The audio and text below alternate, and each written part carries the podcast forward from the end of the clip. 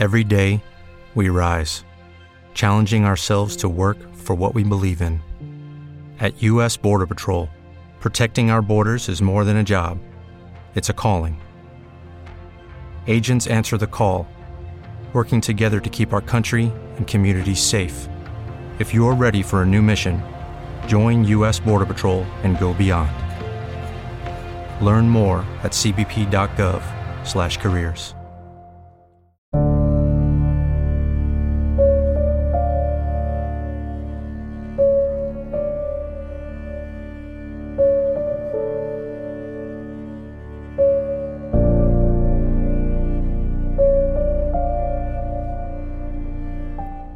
Bienvenido o bienvenida a los 7 pecados digitales Baiseo Mental.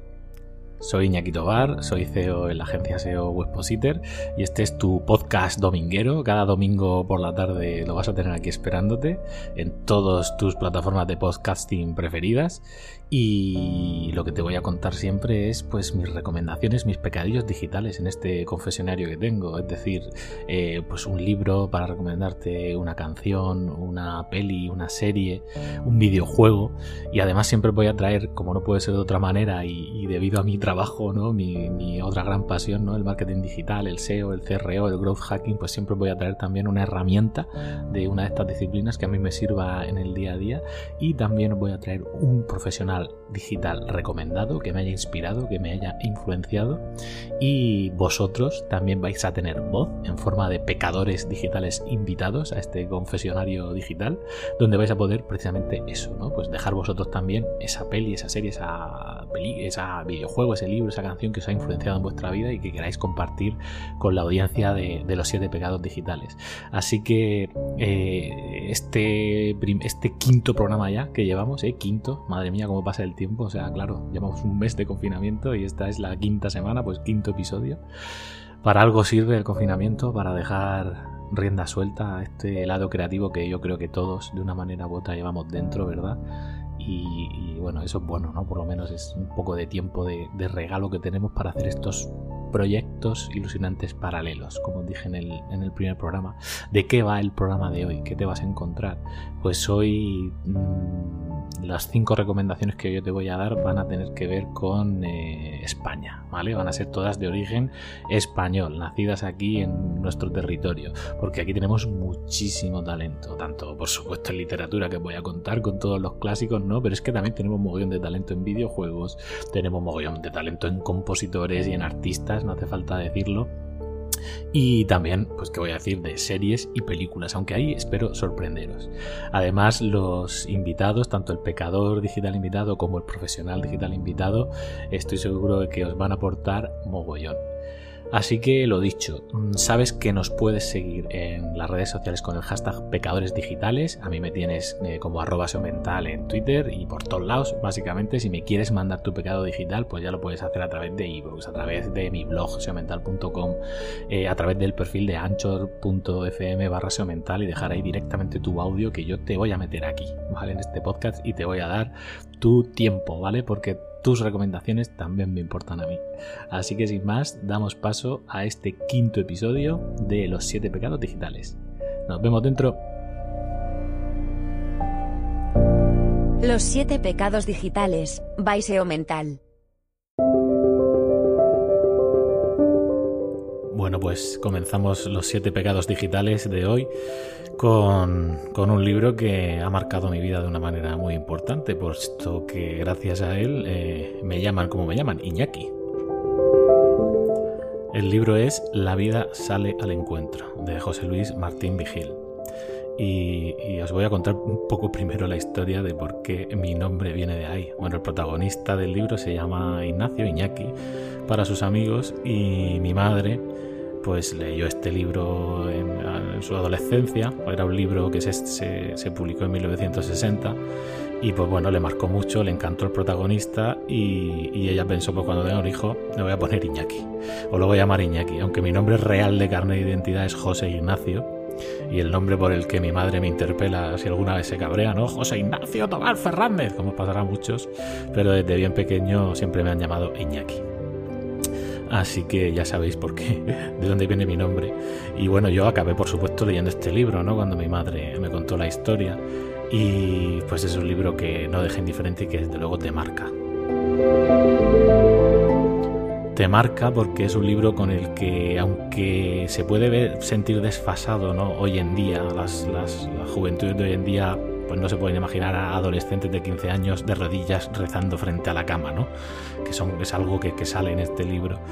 Pero, pero sin embargo hay valores que me parecen inmutables en este libro, ¿no? Como, como la amistad, como la lealtad, como el amor prohibido, como el dolor, la muerte, la aceptación de la muerte temprana.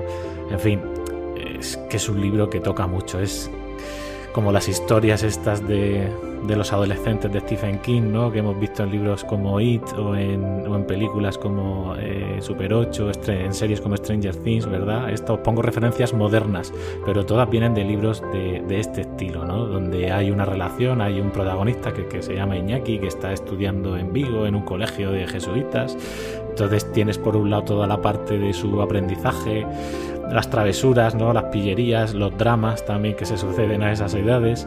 Tienes una figura protectora que aparece todo el rato por detrás, que es el padre Urcula, Urculo, que es un alter ego ¿no? del, propio autor, que que él estuvo metido en, la compañía de los, de los jesuitas durante gran parte de su vida y fue religioso, aunque luego lo dejó, luego cuando murió volvió a redimirse a querer volver a entrar, en fin. Eh, hay mucho del autor en este libro, que también era ingeniero naval y por lo tanto sabe mucho de la mar. Este libro está repleto de metáforas de la mar. Eh, aparte de, de, esos valores y esas historias tan bonitas de amistad y de dramas familiares, tenemos una historia de amor de fondo, una historia, como decía, un poco de amor prohibido, porque es con, la, con su prima hermana. Pero bueno, es un libro que de verdad leyéndolo, pues hay matices de emoción en, cada página. Te puedes llegar a sentir identificado, sobre todo los que sois de, quintas similares a la mía, ¿no? de la quinta del 78, en muchas cosas. Y de verdad que es una lectura refugio donde te puedes sentir al abrigo de ese calorcito de lo tradicional y de, lo, y de los valores que ya os digo, como os he dicho al principio, que, deberían permanecer inmutables para siempre. Amor, lealtad, familia. Así que te lo vuelvo a repetir. La vida será el encuentro de José Luis Martínez Vigil. Dedicado yo ahora en esta ocasión a mi madre por haberlo traído a mi vida.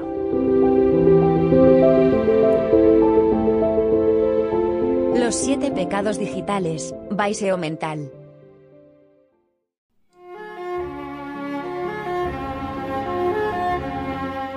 Un remanso de aguas oscuras bajo la luz de la luna. Una ventana que se abre en una casa encalada de blanco a la isla de Formentera.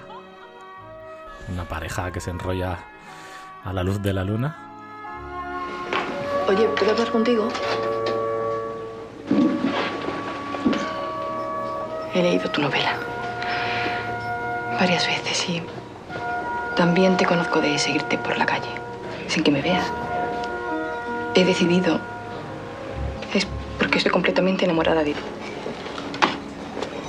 ¿Cómo te llamas? Lucía.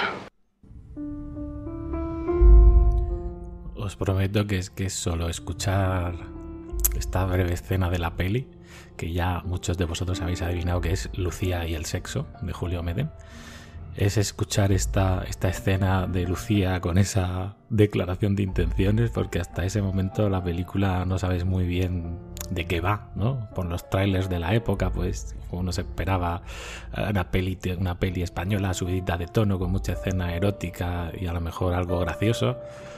Y no tenía nada que ver, ¿no? Con lo que te encontrabas luego en la sala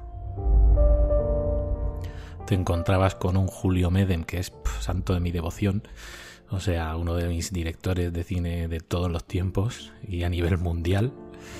Y sí, es español, como todo lo de, lo de que tenemos hoy en el programa. Julio Medem aquí borda una historia de amor con tintes mágicos, surrealistas, que consiguen transportarte que es algo que, que siempre se agradece que, consiga cualquier contenido creativo. transportarte a ese cuento lleno de ventajas que le cuenta Lorenzo a, Lucía y, al, y, también a la otra protagonista femenina que está inconmensurable, que es Naoya Nimri. O sea, Naoya Nimri y Paz Vega hacen dos papelazos aquí es imposible no enamorarse de las dos, ¿no? De su personalidad, de, de sus voces. Bueno, y Tristano Ulloa, el protagonista masculino, junto a Javier Cámara, ¿no? Que hace un poco él sí de, refuerzo un poco cómico por detrás. Pero e, este trío protagonista de, Tristán, Paz Vega y Nauya, pues son una delicia. Son una delicia, igual que la banda sonora del talentoso y maravilloso Alberto Iglesias, que es otro de los grandes, grandes compositores que tenemos aquí en, España y a nivel eh, mundial también, ¿por qué no decirlo? De Julio Meden no pasará solo esta peli por aquí porque se merece una mención aparte de los amantes del Círculo Polar. Seguro que la tendréis aquí en el programa, más pronto que tarde. Pero, ¿qué decir entonces sobre Lucía y el sexo? ¿Por qué me impactó tanto y por qué te la recomiendo? Pues porque es una historia de amor atípica, porque conlleva un drama humano dentro que no te esperas, no te esperas y te destroza cuando llega y te hace empatizar muchísimo con los personajes. Hay algunas frases que para mí se me han quedado ya para siempre, ¿no? Como como eh, era una sirena, como la copa de un pino, ¿no? Cuando Lorenzo le está contando el cuento a su hija, eh, Lucía, o o cuando se pone a, escribirle por chat a Noya Nimri para consolarla por una fuerte pérdida que hay en la película y, se puedan contarle la historia esta del cuento lleno de ventajas, que te caes por un agujero y acabas apareciendo en mitad del cuento. Y esa es la principal ventaja. Bueno, en fin, de verdad que mm, seguramente me la ponga yo esta tarde porque es imposible estar escuchando estos acordes o acordarme de estos personajes y de esta historia tan, tan Ay, qué buena que es, en serio. No os quiero generar mucho hype, pero si todavía no la habéis visto, haceros un favor y ponerla sin ningún tipo de expectativa. Es verdad que no es para todos los públicos, eh, no solo por las escenas eróticas que están hechas con un gusto exquisito, sino porque también tiene, igual que tiene momentos muy bonitos y muy dulces, también tiene algún momento duro. En fin, Lucía y el sexo de Julio Medem mi pecado digital fílmico para ti hoy.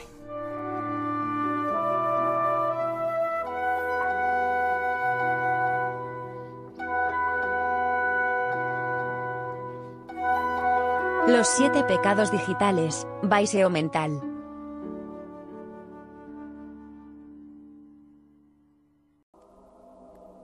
Está amaneciendo en el planeta imaginario y ya se va disipando la niebla que lo envolvía.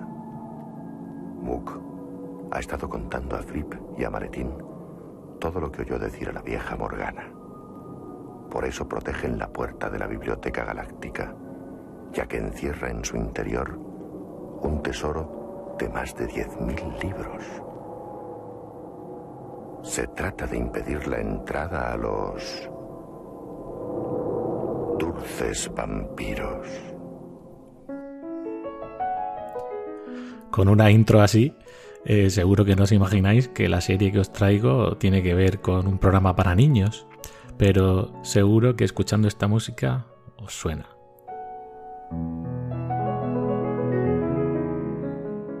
¿Verdad que sí?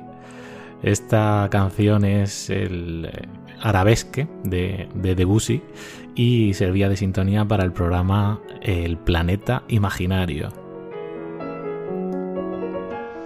Menuda joyita, menuda joyita que teníamos, pues el 84 por ahí fue cuando, cuando empezamos a verlo en televisión española, aunque el programa tuvo tres temporadas, las dos primeras fueron en catalán, ¿vale? Pues un programa de, de producción catalana, eh, creado por Miquel Obiols, y... Pero la tercera temporada ya fue en castellano y la pudimos disfrutar en, todo el circuito, ¿no? y en principio la ponían los, los, los jueves por la tarde o los sábados por la mañana, al final la acabaron poniendo los lunes por la tarde, ¿eh? tuvo muchos cambios de horario eh, que la hacían estar en, en sitios que no te esperabas y en sitios intempestivos, ¿no? Un poco siguiendo el, hilo de, este programa, porque ya os digo que como se vendía como programa infantil, eh, desde luego en un primer vistazo, en un primer vistazo no lo parecía. Era un programa, no sé si lo recordáis, alguno de vosotros espero que sí, pero cuajado de imaginación, ¿no? Desde la, la propia intro que estaba, era formando las letras de Planeta Imaginario, pues la P, la L, ¿no? Eh, todas, cada una de las letras salía representada de manera individual, ¿no? Con, un, con una creatividad, con una manualidad distinta eso ya sentaba un poco el tono de lo, de, lo creativo del, formato. Y luego pues nos narraba la, historia de una protagonista que vivía en un planeta imaginario, que dormía en una cama de metacrilato transparente, que tenía un amigo imaginario, que había profesores locos y sobre todo había muchísimas influencias de autores como Lewis Carroll, con Alicia en el País de Maravillas, con El Principito, eh, influencias incluso del propio Georges Méliès con el viaje a la luna, ¿no? O sea, que de la escena esa famosa del cohete que se incrusta en, en la luna que parece hecha de queso derretido, pues ese tipo de imaginería era la que nos encontrábamos en este programa a los niños de aquella época, pues nos contaban a través de, clips, de, mini cortos, ya fuese de imagen real o de. Yo, sobre todo, recuerdo con mucho cariño, incluso con un poco de miedo, algunos, algunos de estos mini clips, ¿no? De estas historias que se encontraban dentro y que estaban hechas pues con muñecos, con marionetas que tenían una factura mm, técnica que no sé, a mí me, crispaban los nervios. Recuerdo la historia de una bruja que por las en un paisaje nevado a través de una ventana iba llamando a la niña de una cabaña, ¿no? Y se aparecía ahí con una con una túnica roja y con una mano en, unas manos enguantadas en blanco. Bueno, ponía los pelos como escarpias. También recuerdo historias hechas con muñecos de plastilina pero historias que no, ya os digo, no eran para todos los públicos, porque yo tengo ahora mismo en mi mente la imagen de un tigre de plastilina arrancándole la cabeza a un tío, sacándosela de un cuello que se estiraba y se estiraba, es verdad, no era gore, ¿no?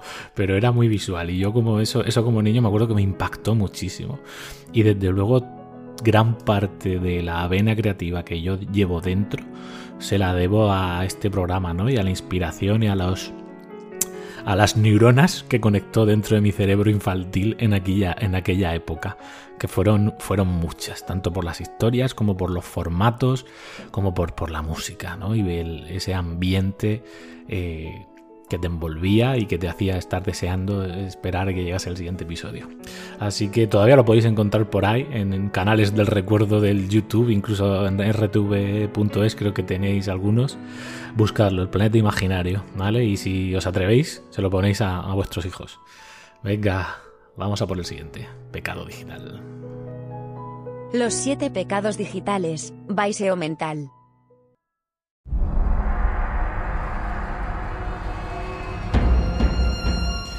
Vamos con el pecador digital invitado de hoy. Ya sabéis que en este podcast eh, siempre quiero daros voz y que vosotros, pecadores digitales que, que estáis escondidos por, por todo el mundo, acudáis aquí también a confesaros. Hoy os traigo a, a un gran amigo, uno de mis mejores amigos desde la tierna infancia. Él es Francisco José Molina Castillo. No sé si os acordáis en el primer programa que nos hablaba del juego de, Monkey Island, ¿verdad? Uno de los primeros juegos con los que yo tuve la oportunidad de sumergirme ¿no? en, ese mundo digital del ocio y fue de la mano de, Fran, ¿no? Él tenía en su casa un venerable Amstrad CPC 128K, tenía un joystick, tenía juegos, tenía altavoces, tenía una mami maravillosa que nos preparaba unas pizzas para merendar que daba gusto y así se pasaban las tardes entre, entre juego y juego tanto el de rol de toda la vida con los dados como, el, como los videojuegos, ¿verdad? Entonces, Fran ha influido pues tremendamente en, en este Iñaki friki que tenéis ante vosotros hoy y por eso está aquí hoy de Pecador Digital invitado. Os dejo con él para que se presente y se confiese. Hola, ¿qué tal? Soy Fran Molina. Eh, quería dar las gracias a Iñaki por permitirme participar en esta sección de Pecadores Digitales. Os cuento quién soy. Yo soy eh, profesor de marketing en la Universidad de Murcia y también desde hace ya tres años también soy podcaster, igual que Iñaki, en concreto en la red de milcar.fm. Tengo un podcast sobre innovación, ya que es una de mis pasiones, que se llama Eureka, y dado que trabajo en el mundo académico, pues también desde hace un par de años tengo un podcast llamado Cum Laude que va precisamente sobre todo este, todo este mundo académico. Y como me encanta el mundo de la tecnología y en particular los productos de Apple, también soy uno de los miembros integrantes del proyecto Macintosh desde hace meses. Y además me apasiona mucho el tema de la productividad, GTD y gestión del tiempo. Pero bueno, yo vengo aquí a contaros un poquito cuál es mi pecado digital confesable y el que quería contaros es en concreto las máquinas retro o el retro arcade. Eh, me traen muy buenos recuerdos de cuando era más joven y de hecho he compartido muy muy buenos momentos con Iñaki en estas reuniones cuando nos juntábamos para jugar al futbolín, a los billares y en concreto pues a esas máquinas arcades. Y uno de los juegos que guardo con mucho cariño en mi memoria es el Golden Axe. Era un juego muy sencillo donde había que elegir entre tres personajes. Ash Butler, que era un bárbaro, eh, muy similar al conocido Conan, una rápida y, letal amazona que era Tiris Flare y un enano, un enano que era Gilius Thunderhead. Cada uno de ellos tenía unas eh, bondades, unas peculiaridades a la hora de enfrentarse a sus enemigos y tenían un poder especial, usaban una magia que provenía de unas pócimas que iba recogiendo en cada una de las misiones y además, y esto era muy interesante, podías usar animales mitológicos para montarte encima de ellos y luchar contra todos esos enemigos. Las fases finales de lucha contra esos monstruos pues eran muy difíciles y recuerdo pues haber compartido buenos momentos con Iñaki y con otros amigos pues eh, debatiendo cuál era el truco ideal para conseguir derrotar a ese enemigo final. Este es mi pecado digital confesable, supongo que a partir de ahora seré un pecador digital más. Eh, termino igual que empezaba dándole la enhorabuena a Iñaki eh, por esta iniciativa. Como siempre le digo, todo lo que toca se convierte en oro y no me cabe ninguna duda que esta iniciativa que acaba de poner en marcha llegará muy muy lejos. Mucha suerte Iñaki y gracias por permitirme participar. Los siete pecados digitales, Baiseo Mental.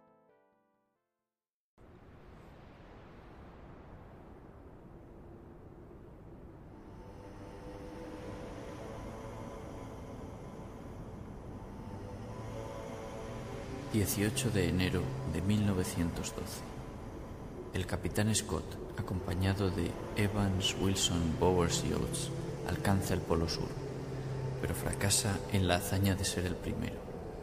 Sobre el punto de latitud cero, ondea ya la bandera noruega del explorador Amundsen. Exhaustos y fracasados, emprenden el regreso. Vaya intro, ¿eh? Vaya intro para un tema musical. Hoy sabéis que el programa va de Made in Spain, ¿no? Y en el tema musical, pues que podrían ser tantos, por eso le he puesto el apéndice también de volumen 1, igual que, que al episodio de Maestros del Terror. Ay, madre mía, Mecano. O sea, no me negaréis que la capacidad narrativa que tiene esta canción, yo de verdad os prometo que cuando era pequeño con mis hermanas teníamos la cinta original o la de gasolinera, ya no lo sé, teníamos la cinta y yo esta canción pues la escuchaba una y otra vez, una y otra vez, pero en bucle. Porque no era solo una canción, es que era una historia, una historia con dramatización, o sea, con esa intro, con un narrador y luego la letra no es una letra con estribillo sin más, o sea, es una historia que se desarrolla y encima una historia real y encima una historia dramática que te tocaba la patata.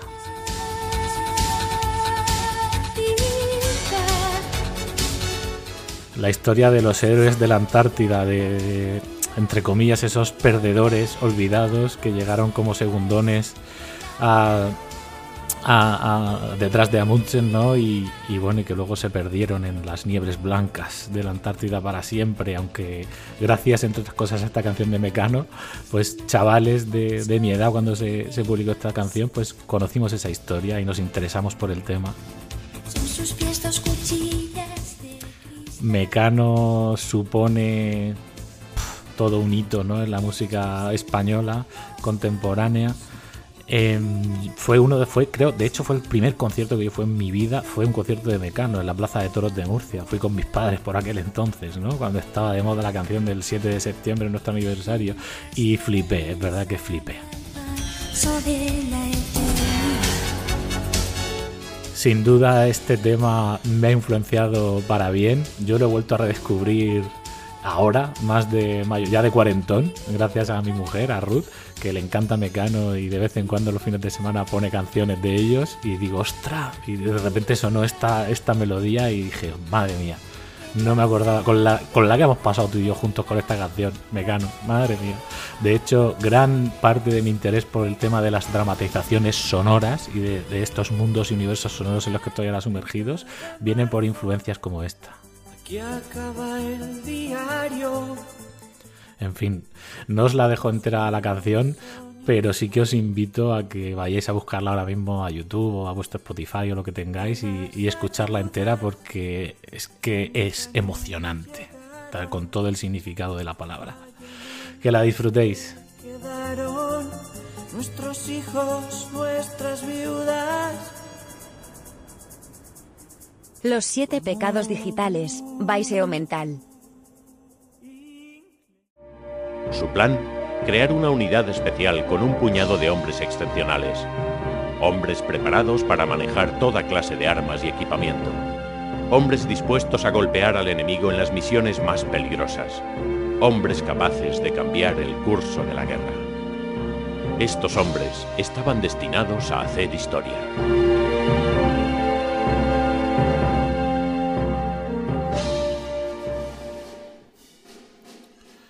Bueno, sonaba esta intro al estilo equipo A, ¿verdad? De un equipo de hombres especiales preparado para hacer algo memorable. Este era el juegazo de Pyro Studios, publicado por Eidos Interactive, ¿vale? Los más retros se tienen que poner los, los pelos de punta ahora a escuchar el sello Eidos Interactive como sello de publicación de, de videojuegos. Y este videojuego era Comandos, tras la línea enemiga o Behind, Be- behind the Enemy Lines. Corría el año 1998 cuando una empresa española modesta como Pyro Studios venía y de repente se marcaban la creación de un nuevo género de videojuego que traspasó nuestras fronteras. O sea, era un, videojuego de táctica en tiempo real. O sea, donde tenías de verdad que utilizar estrategia, técnicas de sigilo y, coordinar las acciones de los distintos miembros de tu equipo de comandos, ¿no? Que eran cinco personajes, cada uno con unas habilidades muy especiales y con las cuales tenías que infiltrarte tras la línea enemiga alemana para boicotearles y hacer tácticas de guerrilla. ¿Quién no se acuerda de, ese elenco de voces que teníamos en la versión española y que, y que, daban, que, que quedaban marcadas en nuestra memoria? Incluso hoy en día seguimos eh, utilizando algunas, por lo menos la gente tan carca como yo, seguimos utilizando algunas de las expresiones que se acuñaron en este juego. Os voy a poner un fragmento de, esas, de ese doblaje español del videojuego, a ver si recordáis. ¿Sí? ¿Y qué más? Ah, ah.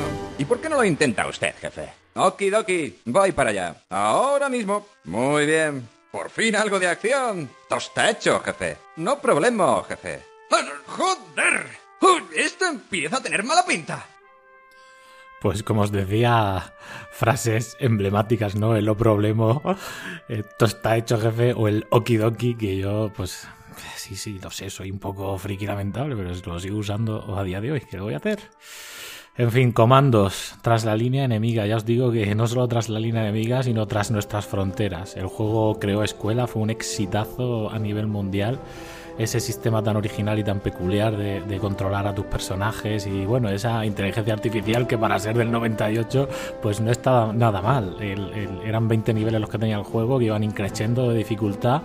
Luego hubo secuelas y segunda, tercera parte. Incluso ahora este mismo año ha habido una versión remaster en HD con nuevas texturas y interfaz y tal. Le han dado un remojado muy bueno. Pero claro, ese regustillo de los píxeles de antaño, eso contra eso no se puede competir. Yo os recomiendo que le echéis un vistazo si queréis un juego retante, si os gustan los juegos de, de la Segunda Guerra Mundial, porque no, no os va a defraudar, de verdad. Los siete pecados digitales, Baiseo Mental.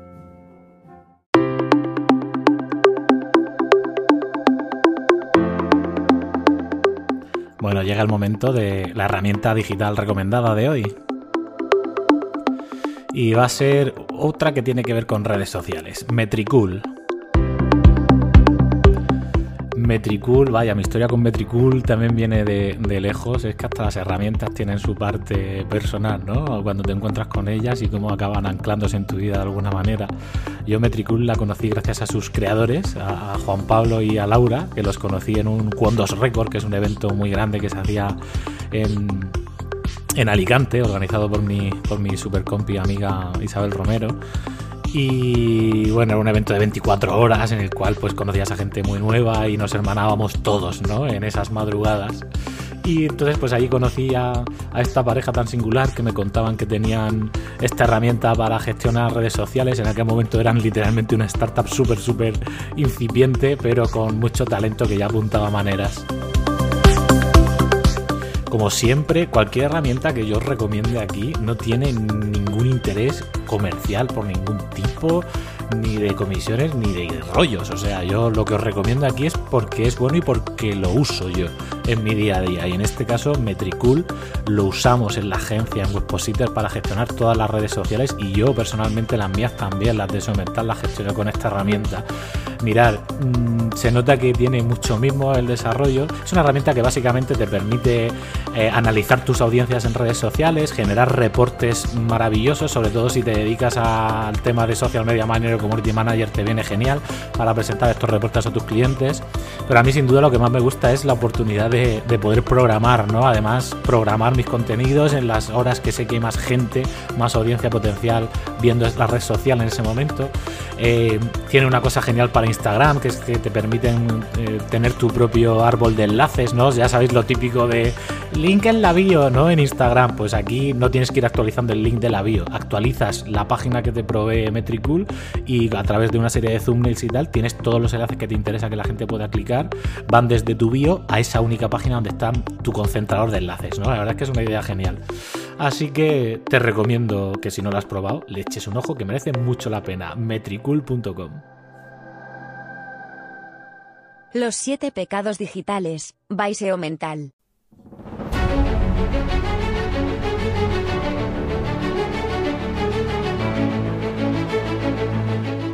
Bueno, vamos con la sección del profesional digital invitado. ¿A quién os voy a recomendar hoy? ¿Quién me ha influenciado en mi vida profesional positivamente? Pues Rubén Alonso. Rubén Alonso, que es un bloguero redomado, de hecho es la palabra que mejor le define, aunque está especializado en, posicionamiento web, ¿no? en SEO, a lo que nos dedicamos nosotros en Webpositor. Rubén sobre todo es una inspiración para todos aquellos que tienen un blog o que tenemos un blog y, y es un auténtico growth hacker. O sea, él pilota eh, desde la programación hasta el diseño. De hecho, acaba de lanzar hasta su propio plugin para WordPress. Es una máquina el tío. Además, es una bellísima persona. Yo lo conocí en, en un evento que, como, como todos, casi todos en este sector, nos conocemos gracias al networking de los eventos. Y Rubén. Eh, pues ya había oído ¿no? que, eh, cosas de él, había escuchado algunas de sus movidas en el Marketing Today, que es, es la iniciativa que tenía un poco eh, humorística, ¿no? Junto con otros compañeros y la verdad es que me desternillaba de risa con él, pero cuando lo conoces de cerca te das cuenta de lo, de lo humano, de lo personal, de lo, de lo humilde, ¿no? Que es este bloguero de Guadalajara y sobre todo te das cuenta de lo mucho que tiene que enseñar. Así que no me enrollo más, os dejo que él mismo se presente y además que se confiese, que confiese esos pecados digitales aquí a nosotros. Adelante, Rubén.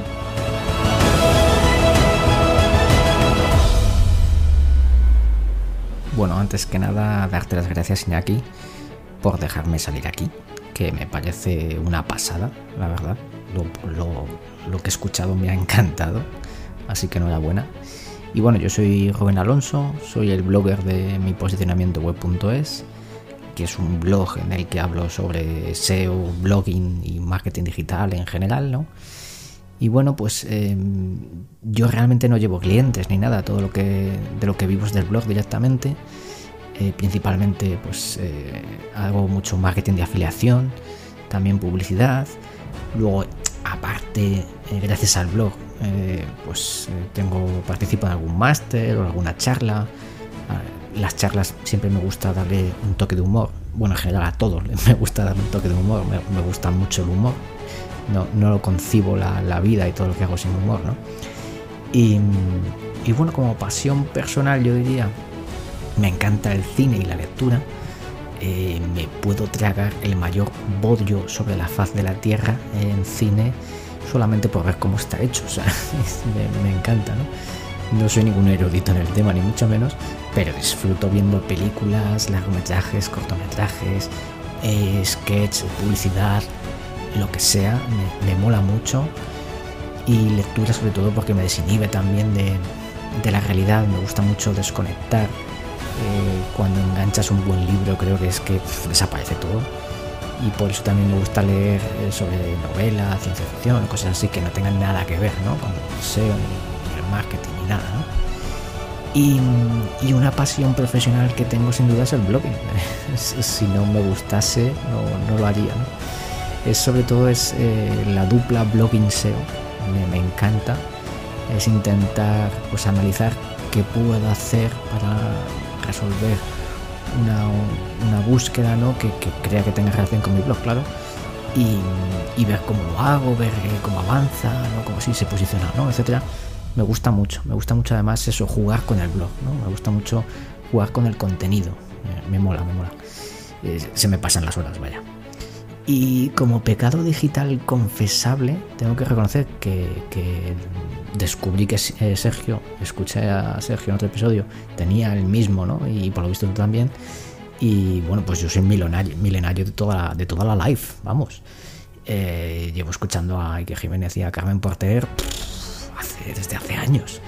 Eh, o sea, yo era de los que estaba deseando que llegase el fin de semana para escuchar la radio, eh, eh, para, ponernos mi mujer y yo la radio por la noche y, escuchar a Milenio 3, por ejemplo, ah, Y, bueno, y también Cuarto Milenio lo seguía y, y, lógicamente ahora que están en YouTube con Milenio Live y todo esto, pues igual me los trago todos, o sea, muy, muy fan, ¿no?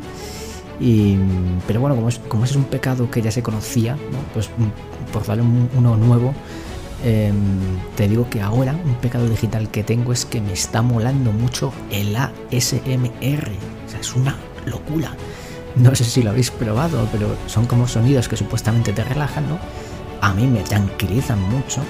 De hecho, a día de hoy me pongo vídeos de ASMR, aunque no los vea, para escucharlos mientras trabajo o al final del día antes de irme a dormir, me mola mucho. Cuidado que engancha.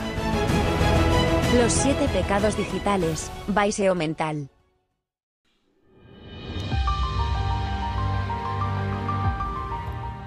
Bueno, es el momento de la despedida. Ha sido un programa trepidante, a mí me ha gustado mucho grabarlo. Espero que tú también lo hayas disfrutado con estas confesiones, tanto las mías como las de los pecadores digitales invitados de hoy. Ya sabes que tú también tienes voz en este confesionario, que quiero escuchar tus pecados digitales. Por favor, enviamos, envíanoslos. Ya sabes que nuestro hashtag es eh, eh, pecadores digitales. Me tienes en Twitter como Seomental. En mi propia web seomental.com te puedes... Eh, me puedes dejar un mensaje en el perfil de ancon.fm, en fin, todos los canales abiertos para ti. Ojalá que hoy te haya calado alguna de estas recomendaciones. Eh, no será por oferta cultural eh, en España. Este especial, primer volumen de Made in Spain, ha sido muy especial para mí, pero ya tengo en la cabeza como 200 especiales más que quiero hacer, volúmenes de infinidad de cosas, incluso monográficos, de directores, de compositores, de escritores por favor no dejes de, darme tu feedback y tus sugerencias, que para mí son lo más importante para mantener el podcast arriba. Lo dicho, disfruta la semana y nos vemos el domingo que viene.